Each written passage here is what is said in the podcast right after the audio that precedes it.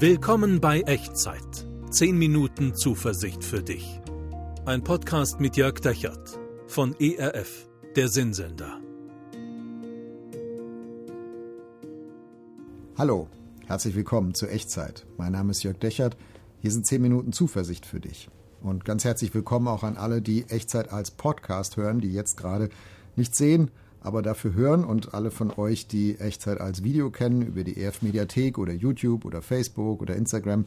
Info für euch, Echtzeit gibt es eben auch als Podcast, also für alle, die so beim Laufen, beim Joggen, beim Putzen, beim Autofahren äh, einfach mal Echtzeit nebenher hören wollen. Probiert es gerne mal aus. Ihr findet unseren Podcast da, wo alle Podcasts von EF der Sinnsender aufgelistet sind, unter erf.de slash podcasts und dann natürlich beim Podcast-Portal eures Vertrauens. Herzlich willkommen zu einer neuen Folge. Wir sind so in einer kleinen Reihe drin, wo wir darüber reden, wie manchmal so die sichtbaren Dinge uns entmutigen können und wie neuer Mut kommt aus der unsichtbaren Welt, aus der Wirklichkeit unsichtbarer Dinge, wie es im Hebräerbrief im Neuen Testament heißt. Da geht es um Gewissheiten, die Gott all denen schenkt, die ihn aufrichtig suchen. Gibt es einen bekannten Vers, Hebräerbrief Kapitel 11, den lese ich dir mal vor, da heißt es, Glaube ist ein Rechnen mit der Erfüllung dessen, worauf man hofft, ein Überzeugtsein von der Wirklichkeit unsichtbaren Dinge, unsichtbarer Dinge. Wer zu Gott kommen will, muss glauben, dass es ihn gibt und dass er die belohnt, die ihn aufrichtig suchen. Und bei dieser aufrichtigen Suche, weiß nicht, wie dir es geht, mir helfen auf jeden Fall Vorbilder. Also Männer und Frauen, Menschen, die mich inspirieren, die das selber ausprobiert haben, die das selber erlebt haben. Das können lebende Personen sein oder manchmal sind es Personen der Geschichte. Und der Hebräerbrief liefert gleich noch ein paar Personen der Geschichte mit, der biblischen Geschichte.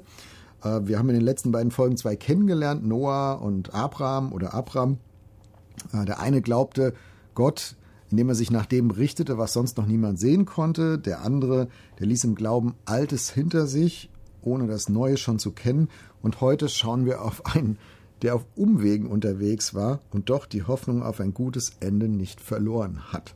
Auch das ist Glauben. Sein Name ist Josef. Und ich lese dir mal einen Vers vor aus dem Hebräerbrief, aus diesem elften Kapitel, und zwar ist das der Vers 22. Da heißt es über Josef, wie kam es, dass Josef kurz vor seinem Tod vom Auszug der Israeliten aus Ägypten sprach, der damals noch in weiter Ferne lag? Der Grund dafür war sein Glaube. Josef bestimmte sogar, was dann mit seinen sterblichen Überresten geschehen sollte. Wow, ich glaube, ich muss dich ein bisschen mit reinnehmen erst in die Geschichte, oder? Also, ich erkläre dir mal, was damals passiert ist. Hier ist die Backstory, hier ist das, was passiert ist. Der Abraham, der aus der letzten Folge, der zieht nach Kanaan, er lässt sich nieder, er gründet eine Familie er bekommt in hohem Alter Nachwuchs, den Isaak, und der gründet auch wieder eine Familie, bekommt auch Nachwuchs, Jakob und Esau.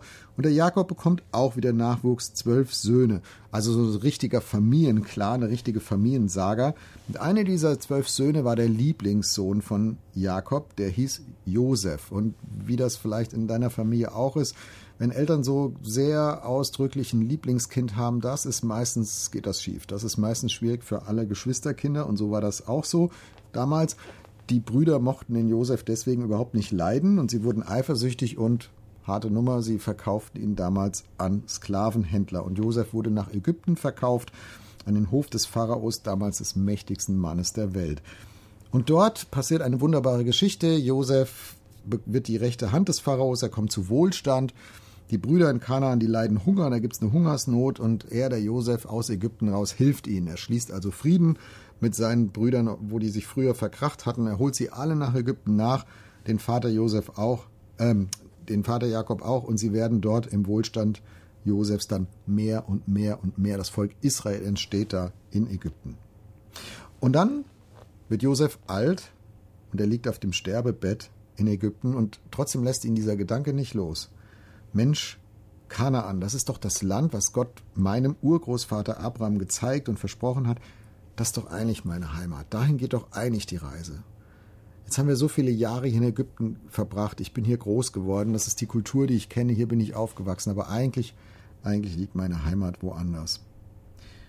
Und ich selbst werde das nicht mehr erleben, aber meine Kinder oder meine Enkel, irgendwann wird Gott sein Versprechen wahrmachen.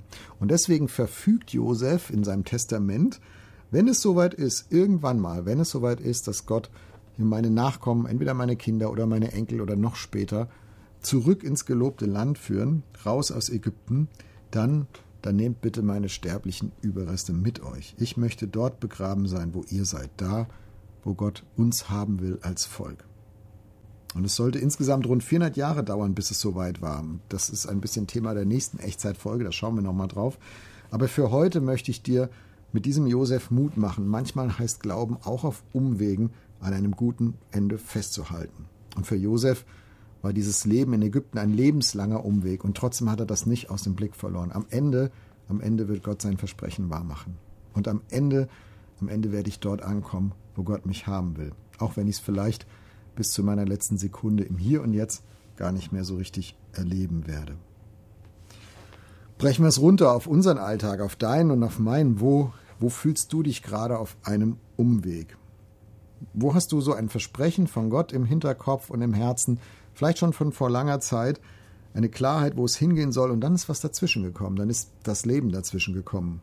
Du bist auf Umwege geraten, vielleicht in deiner Beziehung, in deinem Job, in deiner Kirchengemeinde, wo auch immer. Und das Leben hat sich nicht traumhaft entwickelt, sondern irgendwie seitwärts und vielleicht schon viele Monate oder viele Jahre. Und du steckst da fest in deiner Lebensplanung, alles hat sich anders entwickelt, als du gedacht hast. Und du bist noch nicht an dem Ziel, von dem du gedacht hast, dass Gott es doch mit deinem Leben verfolgt und wo Gott es hinführen wird. Kennst du das? Ich möchte heute Mut machen. Denk an Josef. Manchmal heißt Glauben, auch auf Umwegen an einem guten Ende festzuhalten und darauf zu hoffen. Und ich würde gern mit reinbeten in diesen Umweg, in dem du gerade bist und dir diesen Mut sozusagen zubeten. Und wenn du magst, dann, dann klingt dich gedanklich gerne ein in dieses Gebet und mach so auch zu deinem. Wir beten. Gott, du kennst die Umwege meines Lebens. Es ist nicht der Hof des Pharaos, es ist nicht Ägypten, Du weißt, wie mein Umweg heißt, auf dem ich mich gerade wiederfinde. Und du weißt auch, wie schwer das ist, an dem festzuhalten, was, was du gezeigt hast und was du vorhast, Gott, an dem, worauf ich hoffe. Aber so viel an mir liegt, möchte ich daran festhalten, dass am Ende alles gut wird. Ich wünsche mir das und ich bitte dich, dass du mir dabei hilfst. Ich bitte dich, dass du diese Hoffnung hochhältst in meinem Herzen. Und ich möchte dir mein Vertrauen aussprechen, dass du es am Ende, ganz am Ende, wirklich gut machen wirst mit meinem Leben und mit mir. Hilf mir bitte, das glauben zu können. Amen. Ja, manchmal heißt Glauben auch auf Umwegen an einem guten Ende festzuhalten. Wenn du magst, schreib mir von deinem Umweg und von dem Ende, auf das du hoffst, unten in den Kommentaren oder per E-Mail an echtzeit.erf.de. Ich würde mich freuen, von dir zu hören. Und wo auch immer du gerade bist, auf welchem Umweg du dich auch immer gerade wiederfinden magst, ich bete, dass Gottes Segen dich die nächsten Meter dieses Weges begleiten werde, die nächste Wegstrecke. Der Herr segne dich und behüte dich. Der Herr lasse sein Angesicht leuchten über dir und sei dir gnädig. Der Herr erhebe sein Angesicht auf dich und schenke und bewahre dir seinen Frieden. Amen. Das war Echtzeit. Zehn Minuten Zuversicht für dich. Ein Podcast mit Jörg Dechert von ERF, der Sinnsender.